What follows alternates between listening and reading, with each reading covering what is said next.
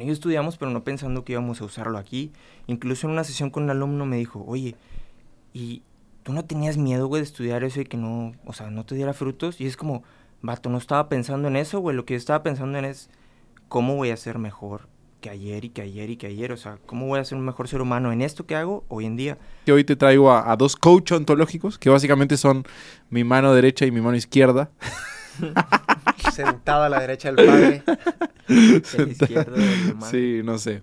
Entonces, eh, Juan Saldaña y Miguel Limón, básicamente son dos personas en las cuales yo me apoyo continuamente para poder crear un mejor trabajo y para poder brindar un mejor servicio. Y muchas veces tengo charlas con ellos que honestamente las debería grabar como podcast, pero no, no se nos da por da, prender un puto micrófono. A nadie se le Es como que después de que dijimos algo bien poderoso, bien chingón, así dijimos, ¿por qué nadie le picó play de, de, de rec de, de grabar eso? Pero no pasa nada. Hoy vamos a Disfrutar el estar... proceso. Ese es, ese es disfrutar el proceso, darte cuenta que la estás cagando Sí, güey. y encontrar justamente la, la respuesta para poder salir adelante. Entonces, a mí por lo que me gustaría comenzar, creo, que es eh, esta idea de que nada que realmente valga la pena eh, no viene acompañado de un proceso de mediano o largo plazo. Al día de hoy la gente está demasiado, sobre todo los millennials, la gente está demasiado acostumbrada al cortoplacismo, a que, ah, que es que quiero todo ya y, y quiero lo más rápido posible y lo más fácil con la menor cantidad de esfuerzo posible. Y honestamente no querés eso. O sea, si, si, imagínate que estás en el proceso de conseguir pareja. Si vos quisieras, ya, a la mujer de tus sueños y sin ningún tipo de sacrificio y sin ningún tipo de, de esfuerzo de tu parte y, y no tener que vivir ningún proceso, probablemente ni siquiera lo valorarías. O sea, si haces un chasquido de dedos así, tenés a tu mujer ideal ahí al lado ya dispuesta a, a casarse contigo y a tener hijos, es muy probable que ni siquiera lo valorarías. Entonces, los seres humanos, o los, los hombres, pero los seres humanos en general, como que tenemos este drive de que nos gusta esforzarnos por las cosas. Si, si no hay una resistencia, si no hay algo, un obstáculo que superar o un proceso que seguir, normalmente no le vemos el valor y no, no le damos la importancia.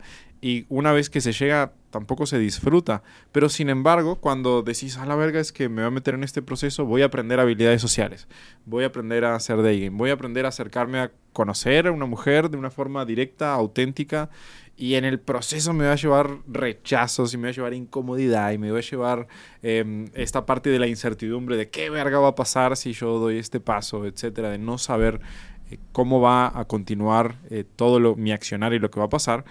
Si, si no existiera eso, siento que sería muy, muy aburrido y no le daríamos el valor que verdaderamente importa. Entonces, como que yo cuando estoy en mis procesos que se me hacen complejos o se me hacen difíciles, siempre trato de recordarme esto. Porque también hay mucha gente que de repente nos ve y dice, ah, no, ellos ya tienen la vida resuelta, ya están donde quieren estar. No, las pelotas. Ni cerca. No estamos ni cerca. Entonces, lo mismo que de repente estás experimentando tú, nosotros también lo experimentamos, habiendo recorrido cierto proceso. Entonces, ¿qué quiere decir esto? Que es algo a lo que te tenés que acostumbrar porque no se va a ir. Esta cuestión de, de tener eh, que vivir determinados procesos y que te gustaría que fuesen más rápidos, obviamente, pero que al final todo va a requerir un tiempo, todo va a requerir un esfuerzo, todo va a requerir incluso hasta factores externos. Hay muchas veces que hay ciertos factores o ciertas cosas que están fuera de tu control y que no podés eh, acelerar y tenés que aprender a tener paciencia, decir, a la verga es que de mi parte estoy haciendo como todo lo que tengo que hacer, pero, pero existen algunos factores externos que, que todavía no se dan. Hay veces que son trámites burocráticos, hay veces que son, eh, yo qué sé, un montón de cosas que pueden existir que están fuera de tu control. Y hay que aprender a jugar con eso y a no desanimarnos en el proceso de tratar de perseguir determinados objetivos o resultados. Pero no sé ustedes cómo, cómo lo ven. Claro. No, a mí me gusta, o sea, con lo que abriste la, la conversación y tiene que ver con que hoy día estamos acostumbrados a un estilo de vida donde obtenemos como muchas cosas muy rápido o tenemos ciertos estímulos que nos acostumbran a la inmediatez de, por ejemplo, Hace años, si queríamos ver un programa en la televisión, pues teníamos que esperar acá. Mi programa sale a las 6 de la tarde. Exacto. Y Tenías todo lo que demás, estar ahí trago mierda. en el puto programa y fumarte los comerciales Sí, Sí. que no sabías de cuánto tiempo iban a ser. claro. Y ahora no. Y ahora si quieres tener un programa, tienes un capítulo tras otro, tras otro, y lo regresas y lo vuelves a poner. Entonces estás como en esa inmediatez. Y me parecería que, y aunque voy a sonar medio chaburruco acá con lo que voy a decir, pero me parecería que muchas de las generaciones jóvenes de diez y tantos o veintes a veces como que quieren todo rápido y no están dispuestos como a sufrir un poco, a sacrificarse, a entregar, a primero como recorrer algo del camino y como que todo lo quieren ya y todo lo quiero pronto y todo lo quiero para ayer. Y en realidad me parece que pensar así solamente como que se hacen un daño y prolongan un sufrimiento de cosas que no se van a dar pronto. Y de repente hay historias que nosotros como conocemos o escuchamos, hemos vivido, de cosas por las que hemos trabajado y no se dan al primer año, ni al segundo, ni al tercero, sino que se empiezan a dar a partir de un cuarto año, un quinto año. Pero también eso como que le da otro sabor, le da otro sabor y, y lo disfrutas y te acuerdas qué pendejo estabas cuando pretendías que fuera a pasar rápido. Entonces sí, o sea, eso me gustó de lo que iniciaste como abriendo la conversación. Y creo que si en general aprendemos a ser más pacientes, nos hace más liviana la carga. Claro, carnal. Pues para empezar, o sea, si yo comparto algo con esto de disfrutar o aprender a disfrutar los procesos, pues yo parto desde que es un proceso, ¿no? O sea, un proceso es para mí de llevarlo de un punto A hacia un punto B. Y pues al final el deseo nunca se va a acabar, o sea, llegas a un estás en un punto A, llegas al punto B y el momento que llegas al punto B te va a surgir un nuevo punto A porque pues como seres humanos tienes que entender, tú que estás escuchando esto, que jamás vas a estar como 100% satisfecho debido a, a, pues esta incompletitud que, que el lenguaje mismo nos lleva a tener, a, a desear, a desear, a desear. Y como hoy en día, como dices tú, Juan, comparto eso de la inmediatez, no solo es eso, o sea, imagínate que hoy en día no sabes algo, güey. O sea, no sé, hoy no sé reparar mi lavadora, güey. Me meto pinche internet, güey, y busco cómo reparar mi lavadora Mave, tal modelo, güey, y te sale un pinche video, güey. Claro. Entonces, medio que tienes la información ahí, es como que normal, el mundo va avanzando hoy en día, ¿no? Pero, o sea, si vemos el proceso, es como... A mí me gusta mucho subir montañas. A quien le guste subir montañas, se dará cuenta que subir una montaña es estar en el presente, paso a paso. Porque si no estás ahí, güey, si estás pensando en que quieres llegar a la cima, pues te puedes tropezar, güey, y te caes a la chingada. Y es más peligroso y es como... Te tienen que ir a buscar en un puto helicóptero. Sí, exacto, güey. A unos como- amigos les pasó el otro día, se fueron a escalar y un pendejo se ve que no siguió tu consejo de... no, a cualquiera le puede pasar. Pero no básicamente se resbaló o algo se cayó y literal tuvieron que mandar un puto helicóptero para poder sacarlo del medio de la montaña. Pero qué Claro, divertido. No igual a cima, güey, el vato, güey. Pero pues pinche vuelo chido, ¿no? O sea, lo que quiero llegar con esto es, como ese deseo es infinito. Entonces un proceso, si es llevarte de un punto A a un punto B y quieres llegar en el menor tiempo posible, pues yo creo que eh, depende del objetivo, del deseo que tengas. Eh, no sé, yo lo veo así, como qué proceso sí quieres disfrutar hoy en día y que a lo mejor hoy no podrías estar disfrutando, serían preguntas. Sí. de María, porque por ejemplo, disfruta el proceso de un hijo hoy en día. ¿Quieres un hijo? Yo sí. Yo no, porque sé que ese proceso no lo disfrutaría, güey, hoy en ¿Cómo día. sabes? Si no lo has tenido, ¿cómo sabes? ah, bueno, es una buena pregunta. ¿Cómo lo sabes, güey? ¿cómo lo Eso- no lo puedes buscar en internet, güey. No. No, eso es tirarte al agua. Es tirarte al agua. O sea, hay procesos que tienes que aprender a disfrutar y otros que sabes que vas a disfrutar y otros que no sabes si vas a disfrutar, entonces. Pero eso, va, vergas, que me meto en otro tema mucho más trascendental. Para mí Ok. el tener hijos es una responsabilidad. Ok. O sea, ¿por qué tú lo eliges? Con tu especie. Es una responsabilidad con tu especie. Claro. Una vuelta yo escuché Sí. una frase que a mí me voló la cabeza. Y era a las personas que le decían, no, es que para mí no está mejor, no está bueno tener hijos y no sé qué puta. Y le preguntan, che, pero ¿en algún momento te detuviste a pensar de que sos el resultado de una cadena ininterrumpida de miles y miles y miles de años de humanos que eligieron de una forma distinta y que sí trajeron como a la siguiente generación y ahí fue como "¡Hola, Totalmente. verga es como puta carajo o sea en ese momento yo sentí de que de que no era mi elección che, esto es algo que o sea yo personalmente tengo que hacer y cuidado no estoy diciendo que En ese Todo momento el mundo tenga- usar condón. en ese, en ese momento seguí los consejos del Alex y dejé de usar cuando no las pelotas, mis hermanos. Ustedes, si quieren tener hijos, tengan hijos, pero eh, controlen el cuándo. Contrato. o sea, eso siento que es lo, lo que muchas veces, a veces, las personas como que pasan por alto y se meten en procesos para los cuales no están preparados. Exacto, exacto. sin haberlo considerado lo suficiente.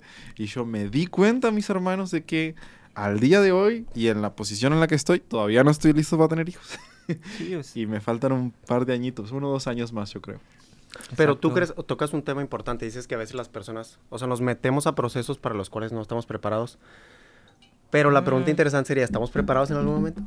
No, yo no creo que estés preparado en algún momento, porque es lo que decían de que, bueno, güey, nunca vas a saber si eres un león hasta que tengas que ser a huevo ese león, ¿no? O en los trabajos, ¿no? Que decían, bueno, es que si no sueltas al equipo, güey, pues siempre van a depender de ti, tú vas a ser el papá, güey, y estos vatos nunca van a aprender a ser responsables por sí mismos, ¿no? Sí, o sea, cuando te metes al proceso al final le haces frente, o idealmente le haces frente a lo que vaya a suceder y es probable que pueda salir adelante. Pero sí hay una gama de grises ahí. Para mí, por eso yo siempre digo, para mí el mundo no es blanco-negro.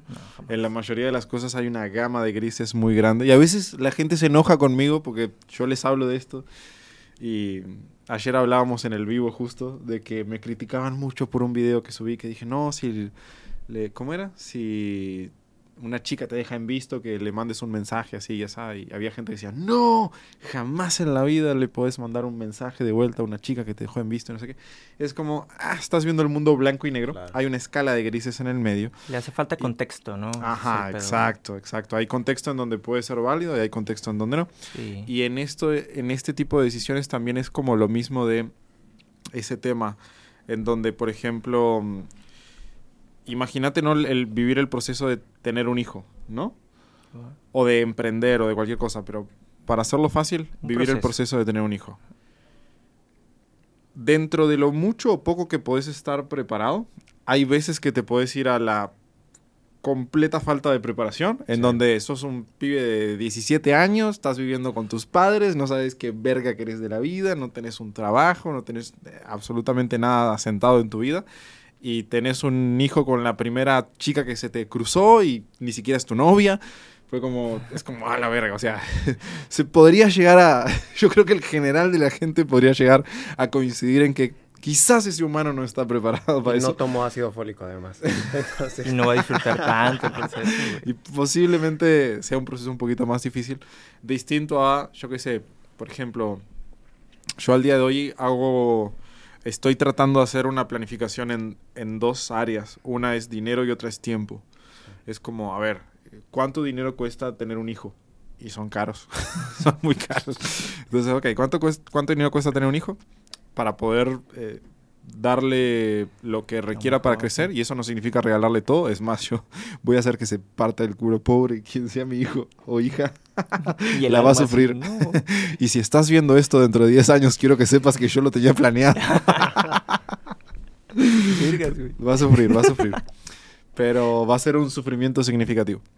Entonces, como, ok, hay un aspecto de preparación de la parte de, de dinero y hay otro aspecto de preparación de la parte de tiempo, porque para mí el disfrutar un proceso, como puede ser el de la paternidad, requiere tiempo. O sea, tiempo material en donde yo pueda estar presente y criar a ese, a ese ser. Y brindarle, al final creo que es esa parte de transmitir las herramientas, ¿no? Siento que, verga, a mí eso me hubiese encantado. Siento que no hay una costumbre, o al menos en mi país, no hay una costumbre de transmitir herramientas y transmitir sabiduría como generacionalmente. Es como, yo siento como que, ah, lo aprendía por contexto, o sea, estaba trabajando con mi padre o lo que verga sea y lo aprendí ahí, medio que por contexto, pero sí, a mí me hubiese gustado que se detuvieran a enseñarme. a ver, imbécil, vas a aprender, hablaba mi padre. a ver, imbécil, vas a aprender a hacer esto. Vas a aprender a, yo qué sé, a poner una mampara, vas a aprender a hacer soportes de madera, vas a aprender no sé qué. Y, creo que ese proceso también está, está interesante como para dedicarle suficiente tiempo. Y creo que hasta puede ser muy, muy valioso, no solamente el transmitirle a la otra persona, sino también para ti, como estar en esa posición de, de compartir eso. Pero sí, volviendo a lo, a lo de los procesos. Sí, pues el punto, o sea, es un proceso en el cual a lo mejor eliges o no, pero al final si hablamos de disfrutar, pues bueno, volveríamos al tema del observador. Digo, aquí Juan está presente también, que no me dejará mentir, que pues la vida no es, la vida es neutra, o sea, los hechos son neutros y las interpretaciones que nosotros le damos es eso. Entonces, para disfrutar, pues tendrías que decir, pues, ¿qué significa para mí disfrutar, no? Si es nada más, pues, decir así como, ah, ya tuve un hijo, güey, pues bueno, ya que vaya creciendo y demás. O realmente disfrutar, vivir el momento, vivir el presente, el paso a paso, el día a día, que me veo que hoy en día, pues, es imposible, Matías Laca, en el aspecto de que tu tiempo, güey, es un ser limitado, ¿no? Pero sí, o sea, yo concuerdo contigo de que yo lo hablo en ese punto, o utilizo ese ejemplo porque es algo que, pues bueno, incluso aquí lo hemos dicho, ¿no? Que de los 30 a 40 años, pues como hombre yo todavía puedo como aguantar un poco ese, esa decisión, ¿no? Para poder disfrutarlo. Pero, pues yo noto, por ejemplo, que mujeres ya a los 30 años, o sea, ya estás hablando de que es una edad compleja y ellas requieren disfrutar ese proceso, pues en otros tiempos, espacios. Entonces, pues para mí sí es un tema de elección. Hay veces que si yo voy a patear el bote, güey, de esa decisión, no sé, voy a patear el bote para arreglar mi carro, güey, porque hoy en día no tengo el varo o no tengo el tiempo para hacerlo. Pues bueno, ese proceso de espera o de planeación se puede disfrutar también debido al observador. No sé, ¿tú qué piensas? Sí, eso tiene que ver con las historias que te cuentas, porque en el proceso ya estás, o sea, estás metido en el proceso. El tema es, pues, las historias que te cuentas respecto a eso lo vas a sufrir o te vas a flagelar o te vas a estar preguntando cuánto tiempo falta para que esta mierda se termine o cuánto tiempo tengo que invertirle o la elección de simplemente como aceptarlo, tienes lo que tienes, lo tienes enfrente y pues hay que como contarnos historias que nos abran posibilidades y que nos hagan como enseñarnos qué podemos aprender de esto. Y por ejemplo, con los chicos de la mentoría yo tenía conversaciones ayer, creo que fue una conversación interesante en la mentoría de los miércoles, donde eh, uno me planteaba una pregunta, ¿cuál es la pregunta exacta que me planteaba? Creo que tenía que ver con eh, cómo interactuar o cómo relacionarse con personas cuando él está molesto o cuando algo lo enoja. Entonces la conversación, su pregunta era, ¿cómo hago para que ya que estoy enojado me relaciono con las demás personas? Pero la conversación nos llevó a una pregunta más interesante, es, qué me despierta el enojo o qué me evoca que yo me esté enojando porque es algo recurrente y es algo que comúnmente le pasa. Y lo que evocaba el enojo, curiosamente, tenía que ver con las historias que se contaba a sí mismo respecto a su trabajo, porque estaba atravesando una situación complicada en el trabajo, donde quizás lo podía perder por no cumplir como con la meta de ventas, etcétera, etcétera, etcétera. Entonces, como el punto medular de la conversación fue, a ver, la situación ya la tienes, no estás llegando a las metas, no estás llegando a las metas. Puedes perder tu trabajo, puedes perder tu trabajo también. Entonces todo eso es fáctico, todo eso está ahí y es un hecho. Entonces tienes la elección de contarte esto, como es injusto, no se puede, el mercado está difícil, en mi país la gente no compra esto, los precios son altos, aquí nada más el que triunfa es el que hace tranzas, etcétera, un montón de historias pendejas que te puedes contar o ante exactamente la misma situación te puedes contar la historia de y qué mierda es lo que no estoy sabiendo encontrar para vender. O de repente no estoy sabiendo escuchar a mis prospectos para encontrar necesariamente lo que él quiere y ofrecer la solución adecuada, o no estoy viendo la cantidad de prospectos interesantes, etc. Entonces, como las dos historias, no siendo las únicas, existiendo un montón de historias que él se puede contar, evocan un estado de ánimo distinto y este estado de ánimo distinto le abre un campo de posibilidad muy distinto, uno u otro. Y todo se resumía eso, a de qué manera él se cuenta las historias a sí mismo. Y si está en un proceso en el que él tiene una fecha límite y si en esa fecha límite no lo cumple, se va a quedar sin trabajo, puede llorar, puede patalear o puede enojarse y no aceptarlo o simplemente puede decir, bueno, pues esto es lo que tengo, esto es lo que responsablemente yo contribuí a crear y hago lo que tenga con esto. Y de repente sin pensarlo, eh, pudiera ser como un aprendizaje interesante y de repente las cosas no se dan, ni siquiera sin el trabajo, pero luego puede encontrar otra empresa o otra oportunidad donde como que los puntos se conectan y todo toma relevancia. Pero eso a veces, no, no, me acuerdo quién se lo escuchó, creo que te lo escuché a ti alguna vez, Mati, o alguien, de que los puntos tienen conexión, pero cuando miras en retrospectiva hacia atrás, de repente hacia adelante no le encuentras sentido, pero cuando miras hacia atrás dices, mierda, ya entendí por qué era tan importante, que las mujeres me rechazaran en su momento, que me quedé sin trabajo, que aquellas personas no aceptaron mi propuesta, etcétera, etcétera, porque hoy día me hace quien soy y es como lo que estoy viviendo. Sí, como que se van destrabando cosas para ti a medida de que vas avanzando. De hecho, fíjense que una de las cosas que a mí me permite disfrutar de los procesos es esta parte de entender que voy en una carretera, o sea, muchas veces me imagino esto, es como que voy en una carretera y en esa carretera hay una neblina gigantesca y yo solamente veo un metro para adelante. Exacto. Y es como, me puedo llegar a imaginar qué verga pasa con la carretera de un metro en más, pero no lo veo. O sea, es pura, es pura especulación. Confianza. Es, es pura fe. Entonces, a medida de que yo voy avanzando un metro, se revela ante mí como lo siguiente. Y ahí puede haber eh, una recta, o puede haber una curva, o puede haber que se terminó la calle, o puede haber un montón de cosas. Y muchas veces nosotros nos clavamos en esta parte de querer predecir absolutamente todos los movimientos. Esto es una pregunta típica que, que me hacen los hombres que no están disfrutando del proceso de conocer mujeres es que siempre quieren controlar qué verga van a decir luego de que le digan algo y ella conteste. es como, ah, Matías, ¿y qué le digo a una mujer y que no sé qué? No sé, bro, acércate y presentate con ella, saludala, eh, no sé. Mira si no es traba. Y si ella responde, ¿qué puede responder? No sé, hermano, hay que estar ahí, te puedo responder esto. Y si ella responde esto, ¿qué le puedo decir de vuelta? Y es como, a la verga, o sea, es impredecible. No hay manera de, de prepararte para lo desconocido. Cualquier, cualquier gasto de energía intentando predecir este tipo de cosas sin dar ese paso, suele ser un, desperdicio de tu energía, de tu enfoque y de tu tiempo. Porque solamente cuando das el primer paso es que te das cuenta de cómo va a continuar ese proceso, ¿no? Imagínate cuando ves a una chica que te atrae, el primer paso es acercarte a conocerla y acercarte a hablarle y tener los huevos de generar una interacción. Ese es el primer paso que, que, puedes llegar a dar. ¿Qué puede pasar de ahí? Pueden pasar un montón de cosas. Puede pasar de que la chica no esté predispuesta para hablar contigo y te diga, ah, no, muchas gracias y listo. Y hay gente que se lo toma súper personal esto y que no, me rechazaron horrible, que no sé qué. le pregunto, ¿pero qué te dijeron? Me dijeron, no, gracias. wow. cómo pudiste? ¿Cómo, ¿Cómo pudiste? ¿Cómo pudiste seguir viviendo luego de que una chica que te le acercaste a conocerla te dijo, no, gracias? ¿Cómo es que no estás en la cárcel después sí, de eso. Sí, sí, exacto.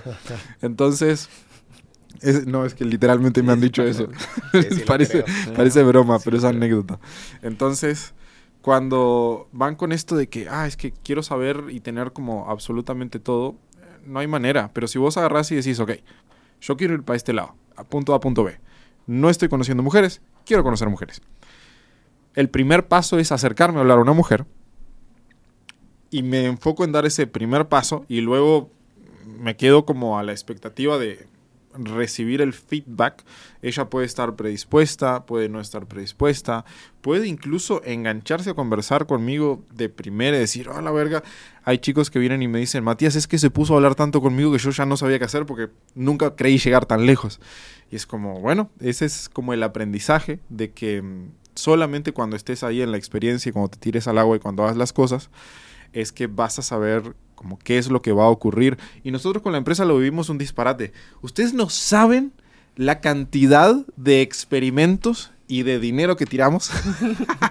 bueno, de dinero que gastamos en aprendizaje. Que invertimos. Que invertimos en aprendizaje que no sirve para nada. El SAT ha entrado a esta conversación. Miguel se no no saben la cantidad de experimentos que nosotros corremos. Sí, claro. Y la inmensa mayoría no funciona. O sea, la inmensa mayoría no. Capaz que nos funciona el 5% de los experimentos que corremos con suerte. Pero eh, ese es el precio, porque de repente probamos 100 cosas distintas y logramos que 5 funcionen. Y jamás hubiésemos encontrado estas 5 que funcionan si no hubiésemos probado las 100, porque realmente hay tantas variables al día de hoy. Para los que sean emprendedores, empresarios, saben muy bien de que las, la velocidad con la que cambia todo y cómo se mueve el mercado y cómo puedes mantenerte vigente y que esto y que lo otro, hay que hacer malabar y medio para poder tener una empresa que siga funcionando y demás. Y nosotros nos volveríamos locos si creyéramos o si esperáramos que todos los experimentos o los procesos que iniciáramos fueran a funcionar y a salirnos de 10. No, estaríamos todos ahorcados ahí a la vuelta. ¿Sabes que ayer escuchaba en el podcast que les mandé algo bien interesante del empresario Miguel Curi se llama? Que en la entrevista que tenía le preguntaban acerca de su historia, cómo vino como de, con la familia del padre de una industria textil, luego lo emprender en hospitales, etcétera, etcétera. Pero lo que comparte tiene que ver con esto, que el entrevistador le decía que en qué basaba sus decisiones de negocio a la hora de, de voy a invertir en esto, voy a invertir en lo otro, no sé qué. Y él decía, mira, cuando eres una empresa chica, te tienes que basar muchísimo en la intuición, en la intuición de que de repente mi intuición o mi sentido me dice que tengo que irme por aquí o tengo que irme por allá y de repente como el estómago me dicta que quizás este puede ser un buen camino y dice a medida que tú vas creciendo como empresa reduces un poco como la toma de decisiones basada en intuición y lo basas más en contratar a un especialista, en ver números, en ver métricas, etcétera, etcétera. Y me pareció súper importante y sobre todo porque el entrevistador le preguntaba a Miguel, oye, ¿Pero por qué? O sea, ¿y por qué no, desde que eres una empresa chica y joven, no te basas en datos y números? Dices que cuando estás emprendiendo, pues no te da para pagar los números. Y de repente no tienes el capital para invertir, para hacer un estudio, la experiencia. Entonces creo que muchas veces queremos empezar un negocio, queremos emprender un camino y nos detenemos por no tener el, análisis. Y de repente no tenemos el recurso, pero si tenemos como la iniciativa y el no miedo a cagarla, es algo como interesante que puede haber hallazgos ahí. Tiene muchísimo que ver con algo que dice Alex Ormosi, que es un crack del marketing ahí. Y el loco te dice, cuando las personas empiezan en los primeros negocios, se meten en cosas que tienen mucho riesgo y mucho retorno, pero con poco dinero. Es como, ok, me voy a algo que tiene mucho riesgo, pero estoy invirtiendo poco dinero porque, porque tengo poco dinero. Capaz que tengo mil dólares o capaz que tengo, no sé, diez mil dólares o lo que verga sea. Y te dice, a medida que va creciendo tu empresa, cambias el formato de inversión y empezás a invertir mucho dinero en cosas que tienen poco riesgo. Sí, claro. y así es como, bueno, acá está Miguel Limón, que es el encargado de invertir nuestro dinero. sí. Es que cuando yo digo, quiero un Corvette a la verga. Queremos enanos en la posada, enanos albinos. Queremos enanos en la posada. No, Miguel, no. que bailen. Yo, o sea, yo lo que saco de aquí de lo que están platicando es que nada está bajo control. Básicamente, ¿no? O sea, es eso. Y como nada está bajo control, entonces lo que sí está dentro de tu control, así. Y hace rato mencionabas de que inviertes yo le pondría inviertes mente, güey. Estás ahí pensando en qué va a pasar, como, porque pues yo hablo con hombres todos los días en las llamadas, vemos ese tema de que, ah, tengo miedo al rechazo. ¿Y hace cuánto que no recibes un rechazo? No, hace como tres a cuatro años. Y es como, entonces, ¿cómo sabes, güey, que le tienes miedo al rechazo? O, sea, es como ese, es natural, güey, es instintivo. Y hablando de las, o sea, al hablar de intuición, yo creo que hay algo, güey, no mames, güey, que es intuición, ¿no? Como las entrañas, ¿no? Y esta interpretación. Sí, yo le diría como el inquilino que llevamos dentro, güey. Como ese ser que te dice, eh, güey, qué pedo. Porque vamos a poner el ejemplo. el inquilino que llevamos dentro. El inquilino que llevamos dentro, que ya sabe qué pedo, Qué buena definición de la intuición. Aquí es donde nos vamos a dejar caer en la profundidad de. Y es una historia real, güey. Chécate cómo empezamos tú y yo, güey. Cuando estudiamos lo que estudiamos, yo no lo estudié porque dije, claro, güey, estoy seguro de que en un futuro va a existir Matías Laca y va a estar haciendo esto y demás. Eh, lo estudiamos porque en algún punto vimos, a mí me apasionó, yo dije, güey, esto es para los seres humanos y así como el buen Matías acá dijo, güey, dejar un niño es, es como trascendental, te atraviesa ese deseo, güey, incluso dentro del sexo, güey, nos gusta tanto la sexualidad, pero detrás de ese deseo, güey, lo que hay verdaderamente es fertilidad, güey, tener hijos, güey, o sea, a la naturaleza le vale verga, güey, a tu biología le vale verga, como dices, no, es como, yo quiero follar, güey, para tener hijos, pero si no, pues lo uso para el placer. Pero tomando en cuenta el ejemplo este de Juan y mío, Juan y yo estudiamos, pero no pensando que íbamos a usarlo aquí. Incluso en una sesión con un alumno me dijo, oye, ¿y tú no tenías miedo, güey, de estudiar eso y que no, o sea, no te diera frutos? Y es como, vato, no estaba pensando en eso, güey, lo que yo estaba pensando en es, ¿cómo voy a ser mejor que ayer y que ayer y que ayer? O sea, ¿cómo voy a ser un mejor ser humano en esto que hago hoy en día?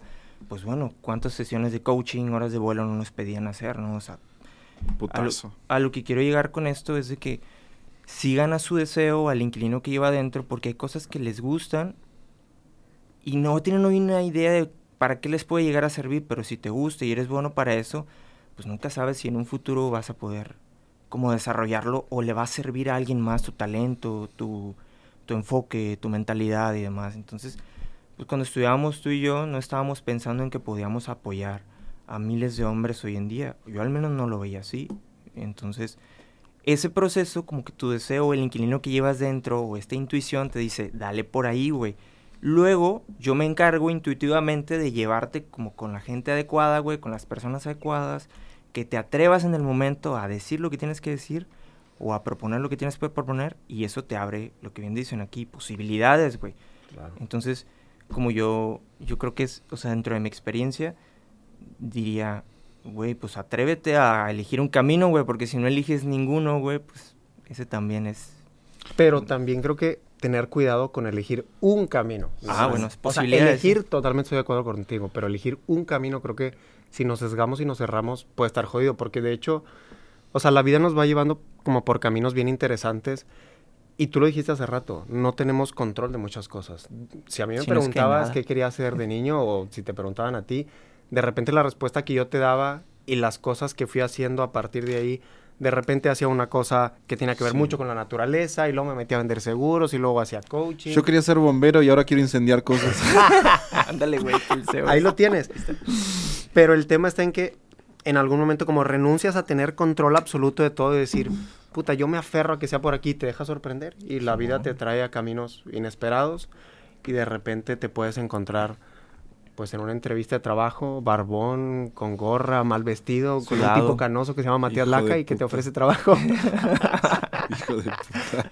Este hijo de puta se presentó a su entrevista de trabajo viniendo de rancho, o sea, de campo, así, con, con una camisa cuadros bien de campo, con unas botas llenas de, barro, de lodo. No sabes si de caca de vaca, Una boina. y el hijo de puta, ¿y saben por qué lo contraté? Porque el hijo de puta, en lugar de, darme respuestas, me hacía preguntas. Yo dije, a la verga, ¿y este puto cómo sabe preguntar tan bien? Ah, sí, ¿qué es lo que ustedes pretenden? ¿Y cómo van a saber que yo estoy cumpliendo los resultados? ¿Y qué esto? ¿Y cuál es el entregable? ¿Y cuáles son? A la verga, y yo dije, este puto está mejor preparado que todos los otros que vinieron de traje. y fue como, ok, eh, a ver, se ve que tiene algunas distinciones, se ve que... Mm, que tiene sustancia. Eh, una de las cosas por las cuales yo filtro a la gente al día de hoy es, es la sustancia. Y a todos los que quieran conseguir pareja, mis hermanos. El, el sueño de, de la modelo de, de Victoria's Secret y no sé qué, no necesariamente es lo mejor para ti y es muy probable que mm, si encontrás una de esas que tenga sustancia, genial. Pero priorizar la sustancia en una persona y poder tolerar a ese ser humano en el mediano y largo plazo es algo muchísimo más importante y que te va a traer mucho más eh, fulfillment. ¿Cuál sería la palabra en español? Completitud. Autorrealización o, completitud En, el, en el mediano plazo. Y justo, y justo creo que también te puede llegar a servir muchísimo al día de hoy, por ejemplo, para mí un pilar fundamental para vivir procesos complicados que yo de repente estamos viviendo de expansión, de abrir nuevas empresas. Bueno, ustedes saben que yo vengo y digo, ah, voy a abrir una empresa nueva. es como, ¿qué vergas, Matías, vamos a hacer con eso? y gran parte de, de poder estar como en esa mentalidad expansiva, en mi caso, es la sustancia que me brinda mi pareja, Ale, que de hecho Miki es mi cuñado. Em, básicamente el saber que en mi casa hay alguien que me va a cuidar, que hay alguien que me va a tener la cocina pronta, que hay alguien que se va a preocupar por, por toda esta parte de la energía femenina, que hay alguien que me va a brindar ese, como ese hogar y esa calidez, a mí me da mucha tranquilidad y me da mucha como que me quita peso, me quita problemas, me quita pendientes y eso me permite enfocarme muchísimo mejor en, los proyectos personales, empresariales que tengo, que sin tener eso sí sería muy difícil. O sea, si yo me vuelvo hace años atrás y que yo estaba saliendo con 3, 4 modelos a la semana, la cantidad de tiempo, energía y que a ver, lo disfruté y fue increíble y es una etapa que hay que vivir para poder seleccionar desde la abundancia. Pero la cantidad de tiempo, dinero y energía que perdía en eso era, era mucha, mucha, mucha. ¿eh? yo, lo, yo, lo, pensé, güey, pero no mames, güey. bueno que lo dijiste tú, güey. sí, es como en la última ya no salía nada. Y la chica estaba ahí, no hay nada para mí, es que la anterior no te dejó nada. Oye, pero qué interesante, pues es que una pareja es un proceso también, ¿no? Y cómo disfrutas de un proceso, imagínense tener acá o sea, físicamente, como se dice acá, ¿no? Un 9 o un 10, pero sustancialmente es de que, ah, no, pues no charlo con mi pareja, güey. Ni siquiera puedo aguantar los silencios con ella. O sea, al menos desde mi punto de vista, desde mi Ajá. contexto, desde mi visión, es como, vergas, güey, si voy a pasar mi vida con esta mujer que voy a elegir, porque ya no solo es atracción, Ajá. sino que es atracción más una elección, entonces mínimo tiene que tener una muy buena sustancia para charlar y, y yo lo hablo desde mi punto de vista, desde mi pareja, es como yo elegí a la pareja con la que estoy porque puedo tener charlas infinitas, aprendizaje infinito de temas que para mí son Son pues súper importantes, que son vitales para la vida, desde la alimentación, desde cómo funciona mi cuerpo, es como, vergas, güey, poder tener charlas así, pues no las puedo tener a lo mejor con, Con cualquier mujer. No estoy diciendo que no existan mujeres así, sino hay que buscarlas, hay que vivir un proceso paso a paso. Y bueno, a mí me, me hace sentido eso que decías, de que es un proceso que tienes que vivir, bueno, más que nada para definir qué es lo que te gusta y que definir qué es lo que no te gusta, ¿no? Claro. En ese tema, tipo de temas. Sí, siempre decimos que coger está sobrevalorado, pero hay que coger mucho para darse cuenta. Claro que sí, carnal. sí, sí, güey. Y pues sí, es que la gente al final quiere quiere vivirlo por sus propios medios. Y para mí está bien de Es que es una experiencia mística, güey. Se llama mística porque es personal. Tú lo vas a vivir, Sí. güey. Pero cuando estás, por ejemplo, atravesando un proceso de aprendizaje con un mentor, o sea, sea cual sea el tema que estás aprendiendo, la calidad de las preguntas que tú haces cuando la cagaste tú no es lo mismo cuando son preguntas hipotéticas que muchas Mm, veces veces traen los claro, alumnos ¿Qué en pasaría un si podcast. en algún momento estoy en una situación y se da X más Y más no sé qué? No es lo mismo que yo te pregunte respecto a lo que la embarré la semana pasada. Exacto. Entonces ahí como que se ancla mejor el aprendizaje y es también una manera de disfrutar el proceso, de no tenerle miedo a los errores porque los errores, si eres lo suficientemente inteligente, te entregan preguntas interesantes. Sí, al final eso es lo que te permite escalar y crecer como hombre. Pero yo siento también que cuando nos vamos a meter en procesos que son como medianos o largos, que son las cosas interesantes. El tener una pareja, el crear una empresa, el desarrollar determinado proyecto, lo que verga sea. Hay cosas que son largas y mm, aprender a desarrollar esta paciencia y de postergar la gratificación y decir, ok, por más que por más que puedo ir a comprarme esto ya, no, me voy a aguantar porque es, eh, es una mejor idea hacer otra cosa. Por ejemplo, hay gente que agarra y me dice, Matías, pero ¿cómo verga estás pagando un alquiler de tanto, de cuánto? ¿Cómo verga le vas a hacer? O cosas por el estilo. ¿Por qué te podrías estar comprando tres departamentos a la vez con lo que estás pagando alquiler? Y mm, lo que no entienden es que el proceso es como, para mí sería como gratificación instantánea, ah, me compro una casa ya. Es como, ah, ok. Pero en realidad lo que estoy haciendo es ir en contra de un interés mayor, que es mantener mi liquidez para utilizar mi liquidez en otras cosas que de repente producen más. Como por ejemplo meterle ese dinero a la empresa, meter ese dinero a distintas inversiones que tenemos, etcétera y mm, crear como ese efecto bola de nieve que es al, al final lo que nosotros estamos buscando. Entonces, también para poder vivir estos procesos que son largos, vos tenés que preguntarte qué tanto estás dispuesto a mm, extender esa gratificación. Decir, ok, ya estás en condiciones de tenerlo hoy. Por ejemplo, yo me quiero comprar un carro. ¿Estoy en condiciones de comprarlo hoy? Sí. No lo voy a comprar hoy. No, Miguel me mira como diciendo, Miguel así como, no te atrevas. No te atrevas, don't do it. No lo voy a comprar hoy. Y posiblemente no lo compre ni el próximo mes, ni el siguiente, y lo que verga sea. Y mi juego mental siempre es cómo lo estiro más. ¿Cómo lo estiro más? ¿Cómo esta gratificación que quiero ya y que tengo el poder de hacerlo? Porque una cosa es querer algo y no tener el poder de hacerlo, pues, pues no Eso podés. Es una frustración, es una frustración. Pero cuando sí puedes hacerlo y, Y no lo y decís, no lo voy a hacer, a la verga, eso está realmente muy interesante. Hasta es una de las mejores estrategias de seducción. ¿Querés ser un crack en la seducción, mi hermano? Una de las mejores estrategias es saber que puedes besar a una chica y no besarla.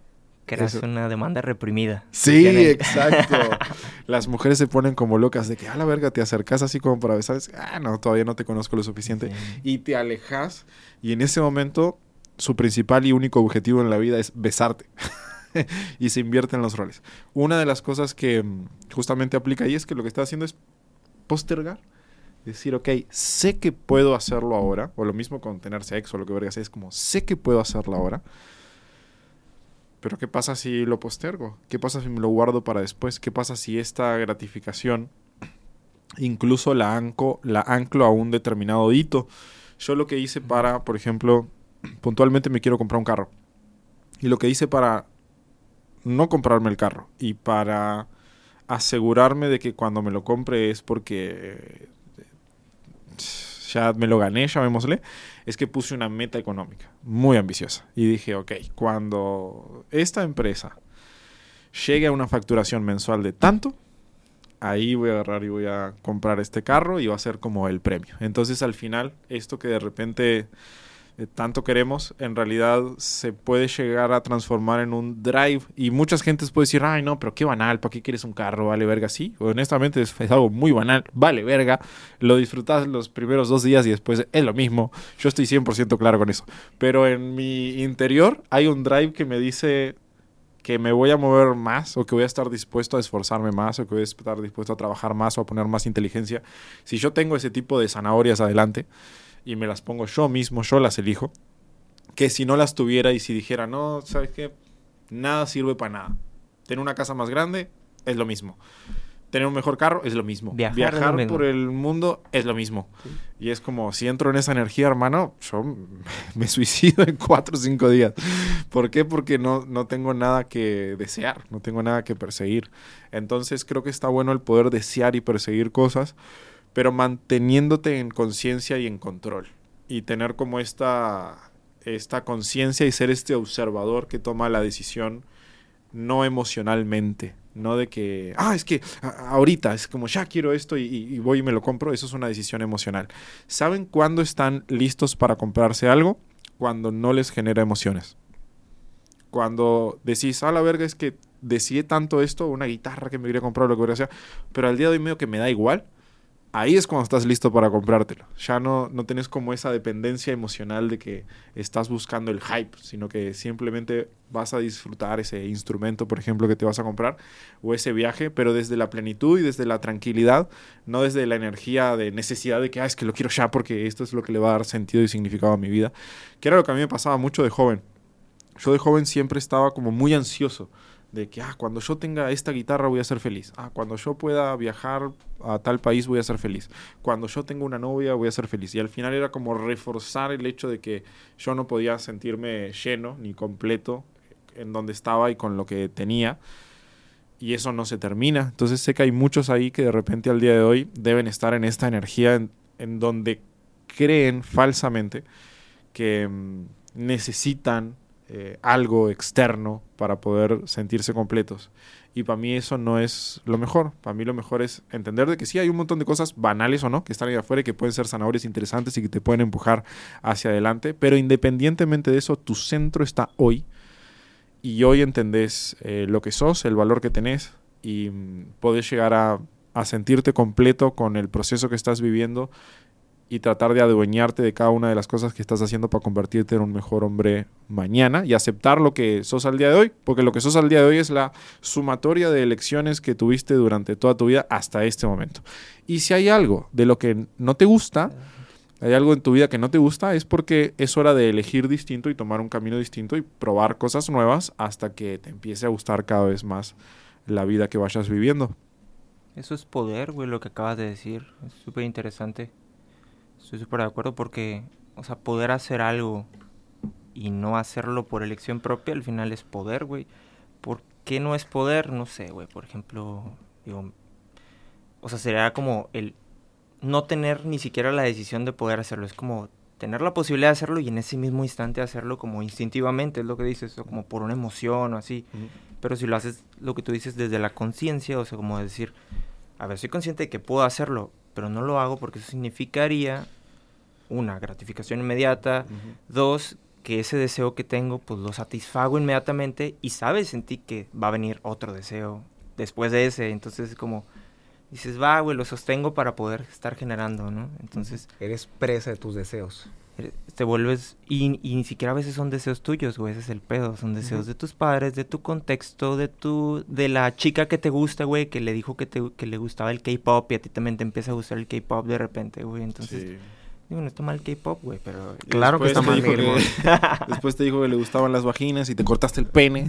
Ah, sí, yo también.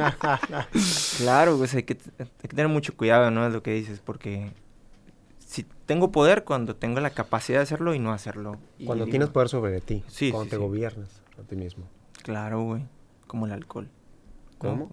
O sea que, por ejemplo, yo me veía a lugares que íbamos a antros, o sea, a mí no me gustan los antros, güey, pero yo cuando iba con Ana, estos si hijos de estás puta, escuchando güey, esto, Cuando iba con estos hijos de puta, no sé por qué pedían un chingo de alcohol. Es que, "Eh, tómale, bueno, ándale un pinche shot, güey. Vato, Es que no, era sé para ti, pasaba, era güey. para tirarlo. Shot así. Shot. Ana, si estás escuchando esto, eso no pasó. Es una situación hipotética. Hipotética. Ok, hipotética. En Puerto Vallarta no pasó. Ok. Entonces, o sea, a mí no me gusta, Y güey, no vinieron mucho eso. enanos vestidos de Elvis a bailar con nosotros. Y enanas. Yo ni estaba esa vez, güey, pero bueno. Ah, bueno. El tema de eso es que, o sea, te tomas un shot y dices, bueno, está bien, pero, o sea, ya es un punto de que ya se te prende el pico, como decía un compa del Facu, y, y ya no puedes parar, güey. Y es como... ¡No, vato, boludo! ¿Qué pedo, güey?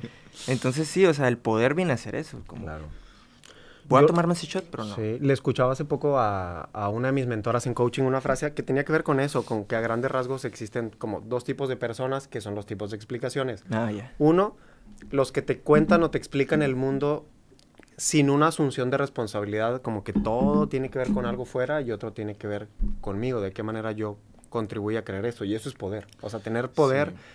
Ah, tengo una muy buena pregunta para ustedes. Me gustaría saber su opinión al respecto de ver, esto. Mateo. Pero no me Está el teléfono. escenario de víctima, en donde te quejas de absolutamente todo y es culpa del Estado, es culpa del gobierno, es culpa de la gente, es culpa de las mujeres, es culpa de mi familia, lo que verga sea. Estoy de la verga, pero no es mi responsabilidad, sino que es culpa de alguien más afuera. Eso es un estado de víctima completo. Luego está en el otro extremo el estado de hiperresponsabilidad, que es absolutamente todo es mi responsabilidad, incluso si no está dentro de mi control. Y luego está, creo que en el medio, no sé, pero creo que en el medio está el escenario de la responsabilidad, en donde te haces responsable de todo lo que está bajo tu control, pero que entendés que hay quizás factores externos de que no están bajo tu control. ¿Qué opinan al respecto? O sobre todo, sobre todo me gustaría entender qué piensan ustedes sobre esta diferenciación, llamémosle, de la responsabilidad y la hiperresponsabilidad. Creo yo que, ¿te acuerdas cuando tomamos el entrenamiento, el, el antorcha, el máster? O sea, Claro, una distinción súper importante que aprendíamos ahí y que al menos es con la que yo vivo y sé que Miguel también es que responsabilidad no es sinónimo ni de culpa ni de mérito. Responsabilidad tiene que ver con que yo soy parte del todo y soy parte de esta situación que estoy viviendo, pero ni es mi culpa ni me flagelo por, por eso, ni tampoco es como que gracias a mí yo me cuelgo la estrella solamente, sino como sí tiene que ver como con, con encontrar un punto medio donde al final pues es interpretativo. Yo puedo contarme la historia de que soy víctima y contar fácticamente todas las cosas que pasaron que me desfavorecieron. Y puedo tener razón, sí puedo tener razón quizás, porque todo pasó. O puedo contarme la misma historia, los mismos factos, pero con el mensaje de qué me dejó cada uno de esos hechos y también podría tener razón. Entonces, creo que vivimos en mundos interpretativos y la pregunta interesante sería, pues, ¿con qué quiero tener razón? Y teniendo razón con eso, ¿para qué me sirve? ¿Me abre posibilidades o me cierra posibilidades? Entonces, si yo me cuento la historia de que yo soy responsable de mi situación económica, de mi situación de pareja, de mi situación corporal, de mi situación profesional, creo que... Ok, pero en estos dos escenarios de responsabilidad y hiperresponsabilidad, ¿por cuál te vas? No, el del medio, total. Ok, el del medio. Pinche tibio, güey. Ah, pues es que, o sea, la verdad, nunca había escuchado de la hiperresponsabilidad, así como tal.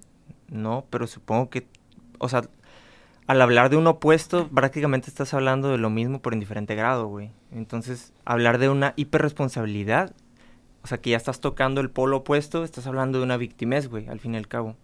O sea, solamente que vista, como dice Juan, desde una interpretación distinta, como, ah, como ya conozco la palabra responsabilidad y no me gusta, o yo en juicio que ser una víctima está mal, o, o no me suma, güey, no me abre posibilidades, entonces me hago hiperresponsable, pero estás cayendo en lo mismo, güey. Te estás yendo a un extremo, güey, en el cual caes en lo mismo, güey. Es que la hiperresponsabilidad para mí es una pretensión de control y es una pretensión ingenua donde no tienes control. No, a mí, güey. una de las coaches que yo más admiro, que es Elena Espinal, con la que me formé, siempre nos decía, cuando tú detectas que un lead o un cliente está tem- eh, pretendiendo tener el control, que, que está en juegos de control, pregúntale, ¿qué teme perder? Dice, siempre detrás de la pretensión de control hay un miedo detrás, entonces dile, ¿qué temes perder? ¿Y por qué pretendes tener el control de eso? Entonces, para mí, cargarte hacia acá, hacia ese opuesto, es una pretensión de control que no se da, que no llega. Tengo tanto miedo, güey, que a la verga. Pero sí, o sea, es que para hablar de eso hay que ver un contexto Sí. específico donde puedas ver, ah, bueno, güey, está ese punto, yo creo que el punto medio también es como dice Juan, o sea, Sí. la responsabilidad de decir, a ver, no tengo mucho sobre control, ¿qué sí de eso está dentro de mi control? Y cómo yo aporté para que esta situación se diera. Tú dijiste, pues la suma de mis decisiones es lo que me trajo hasta acá, güey. Entonces, pues hay cosas que sí, güey, pero imagínate cuando eres niño, güey, y tus papás te metieron a la escuela, güey, y tú, pues no tenías medio que responsabilidad ahí, güey. Al final, hiciste con lo que hicieron de ti. O sea, ¿dónde te dijeron? Te dijeron que te llamabas Matías, güey, y hoy en día pues te identificas con ese nombre. Pero también podía decir, no, pues yo me llamo astralmente de otra manera, o no sé, güey, o sea... el punto de eso es que... eh, o sea, son las cosas que te cuentas, ¿no? En ese, car- en ese caso. Eso es lo que yo pienso, Matías Laca. ¿Es una respuesta correcta? ¿Qué es correcto? ¡Ah! No, sí, o sea, yo escuché a Jordan Peterson hablar de alguien que utilizaba, que veía la vida de esta manera. Decía, no, es que este humano, que era un filósofo, no sé quién verga, él se hacía responsable de todo. O sea, él de- en su escritura o en su filosofía, él cargaba con la responsabilidad del niño que estaban matando en África. Es como, es como, ¡oh, la verga! Entonces a mí hay veces que si yo me tuviera que posicionar, yo me posiciono en un tres cuartos para acá. ah, ok, ya. 75%, güey. 75%. ¿Por qué? Por esta parte de que siento que me es útil a mí como persona entrar un poquito incluso en, en hacerme responsable de cosas que capaz que no son mi responsabilidad. O sea, porque siento que a mí personalmente sí me abre más posibilidades. De que, a la verga, o sea, como de qué podría haber hecho para ser más partícipe de esto Claro. y para asumir más responsabilidad de esto que de repente en una primera instancia me pasa mucho con el liderazgo de equipos o me pasa mucho en cuando quiero organizar determinados temas, conferencias, cosas por el estilo. De que digo, a la verga, es que esto es la... repartimos las responsabilidades. Claro. Es como, ok, a cada persona le tocó algo y yo estoy confiando en que lo va a hacer al 100. Pero a lo último me doy cuenta de que, a la verga, o sea, siento que, Que no fue siento así. que yo debería haber agarrado un poquito Claro. de eso también. Es que a mí se me hace que lo poderoso de ese planteamiento, de esa visión, es que la conversación deja de ser yo Ajá. y se convierte en una conversación de nosotros. Exacto. Sí.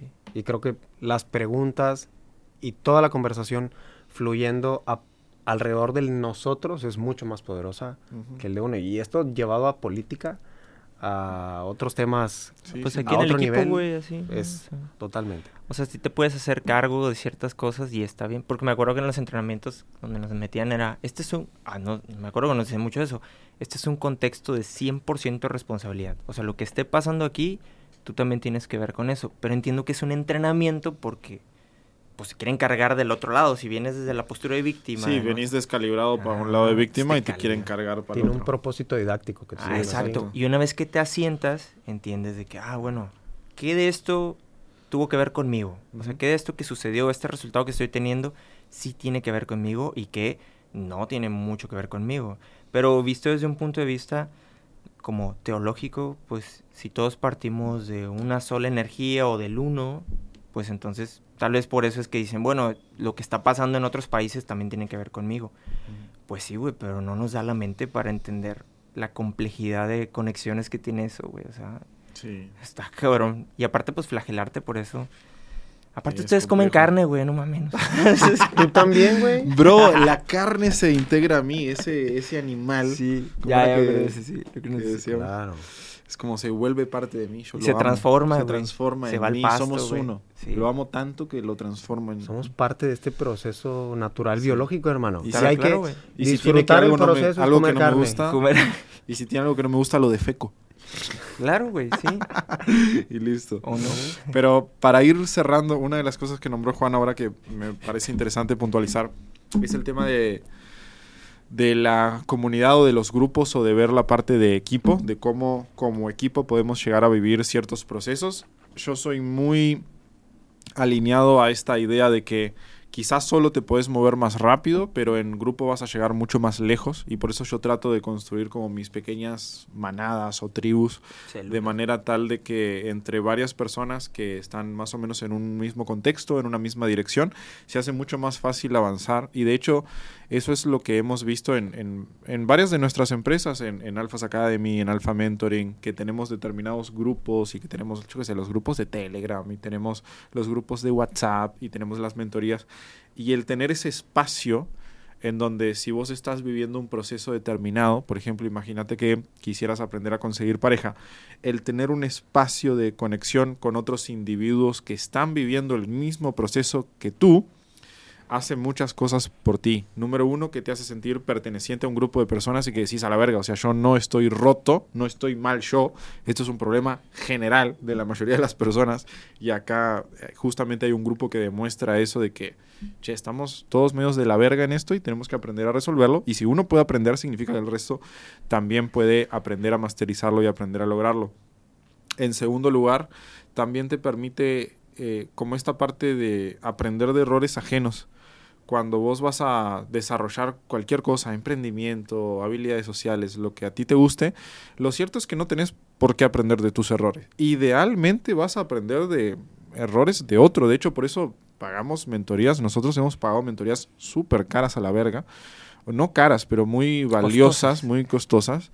Y lo hacemos porque en lugar de querer cometer determinados errores nosotros, queremos aprender de los errores que cometió alguien más con su dinero y decir, ok, esto nos salva miles de dólares, Esta, este pequeño hack, este pequeño eh, tip. Y hay veces que son cosas que es una frase. Hay veces que un mentor viene y te dice una frase y te cambia por completo la perspectiva de lo que vos creías que, que era y se abre un nuevo universo de posibilidades.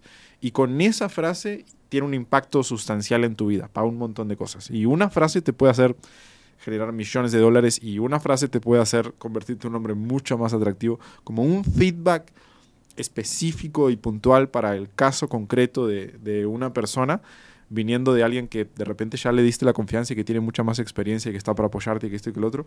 Eso es la cosa más valiosa y que te acelera más en, en los procesos que existe. Porque básicamente cuando contratas un mentor, que es lo que nosotros hacemos mucho, accedes a la sabiduría de ese mentor al día de hoy con todo su rango de experiencia, de, toda la experiencia acumulada que tiene en todos los años que se ha dedicado a determinada cosa. Entonces, obviamente que cuando le preguntas algo, estás accediendo a una biblioteca de muchos años. De que a la verga, o sea, toda esta información está ahí y es como si tuvieses una inteligencia artificial, pero... Pero humana. Pero humana.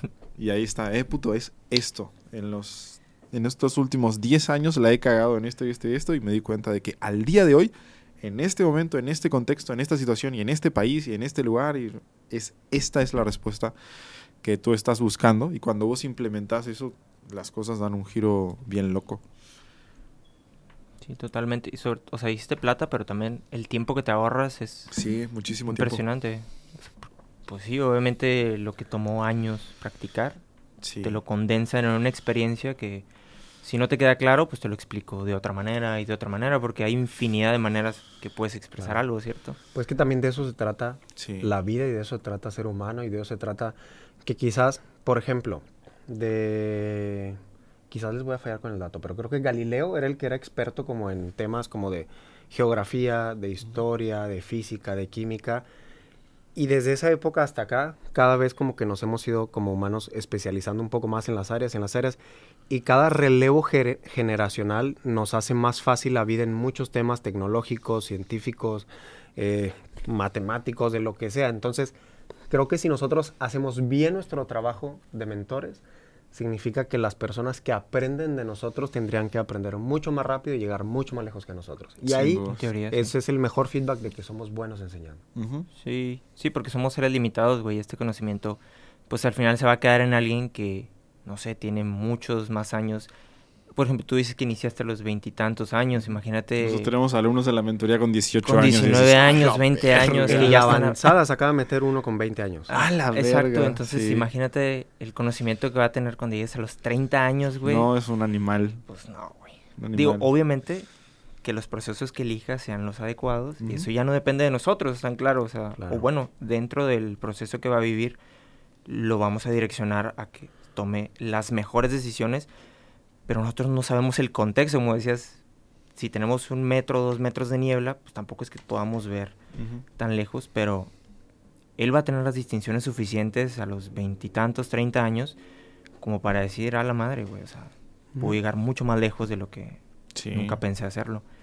Entonces, pues claro, es una labor muy noble, carnal. Pues yo siempre les digo a la gente que tiene esa edad, les digo, mira hermano, yo dejaría absolutamente todo lo que tengo el día de hoy por enterarme de este pedo a los 18, 19 años. O sea, para mí hubiese sido un life changer. Sí, güey. La verdad es que Pero sí. bueno, me llevan... Mi hermano, si vos estás escuchando esto y tenés entre 18 años, 19 por ahí, me llevas 7 años de ventaja. Así que más vale que me superes, pero con creces. Porque tenés una ventaja competitiva muy grande. Y, y nada, se, se vuelve muy divertido ver cómo, cómo las personas que, que aprenden de ti te superan rápidamente. A mí es algo que me pone muy contento. Hay mucha gente que dice, ay, no, es que yo quiero ser siempre el mejor. No, las pelotas, cállese la boca. Es, es mucho más bonito enseñarle a alguien y plantar una semilla y que esa semilla se convierta en un árbol y ese árbol te supere. Es como, ¡ah, la verga! O sea, qué, qué poderoso, qué lindo, qué interesante. Y hasta nos sirve a nosotros también, porque al final puedes llegar a terminar aprendiendo de las personas a, la- a las cuales algún día les enseñaste. Sí. Y eso se hace muy bonito. Entonces, mis hermanos, para concluir, espero que les haya aportado este episodio de podcast. Nos trajimos al buen Miguel Limón y al buen Juan Saldaña para apoyarles. Ellos son dos de las personas que nos apoyan tanto en eh, Alpha Mentoring, la empresa que tenemos de seducción, como en Alphas Academy, que es la empresa que tenemos de desarrollo personal. Y nada, queremos invitarlos. Si vos al día de hoy sentís que te gustaría entrar en un proceso en donde pudieras desarrollar las habilidades para convertirte en un hombre atractivo, en un hombre que pueda elegir y seleccionar una pareja desde la abundancia, te recomiendo muchísimo, hermano, que ya mismo vayas a matiaslaca.com. Te vamos a dejar el link por ahí, www.matiaslaca.com. Y ahí vas a poder agendar una llamada que es 100% gratuita y de hecho vas a poder llegar a hablar con, con alguno de ellos, con, con Miguel, con Juan o con alguno de los otros integrantes de nuestro equipo, para poder darte una asesoría y poder realmente indagar en cómo está tu vida, en qué situación estás, hacia dónde quieres ir, cuáles son los objetivos que pretendes lograr y cuáles son las herramientas o las habilidades que te faltan para llegar ahí. Así que creo que esta llamada te va a aportar un disparate de valor. Absurdas cantidades de valor vas a encontrar en esta llamada. Hay gente que hay gente que nos decía, "Verga, es que aprendí más o me desarrollé más en esta llamada que en 10 sesiones de psicólogo." Y es porque nosotros tenemos una perspectiva muy distinta orientada a resultados. Cuidado, no estoy diciendo que los psicólogos no funcionen o que estén mal. Solo digo que tenemos una perspectiva muy distinta y sé que te va a aportar mucho, mi hermano. Así que ojalá que puedas ir ahí y agendar tu llamada. Dicho esto, si te sirvió este podcast y si querés que los vuelva a traer, déjanos un comentario, compartir en historias, mandanos un mensajito, hacenos saber de que sí te gustó esta pieza de contenido. Y si te animás a ponerle cinco estrellitas ahí en Spotify, nos aporta un montón. O si le pones un like en YouTube, nos aporta un disparate también. Muchísimas gracias. No sé si hay algo que quieran decir para No, finalizar. gracias también por la, por la invitación, claro. por la confianza y esperemos que de algo les sirva la conversación y sobre todo que si algo entendieron o con algo se quedaron, pues que lo pongan en práctica, que hagan algo con lo que sea que, que escucharon. Sí, es ganancia. Con que uno solo cambie la perspectiva, ya cambiaste el mundo, carnal. Ya valió la pena. Sí, la verdad. Pues listo, hasta la próxima mis hermanos. Muchas gracias. Chao, chao, Chao, chao.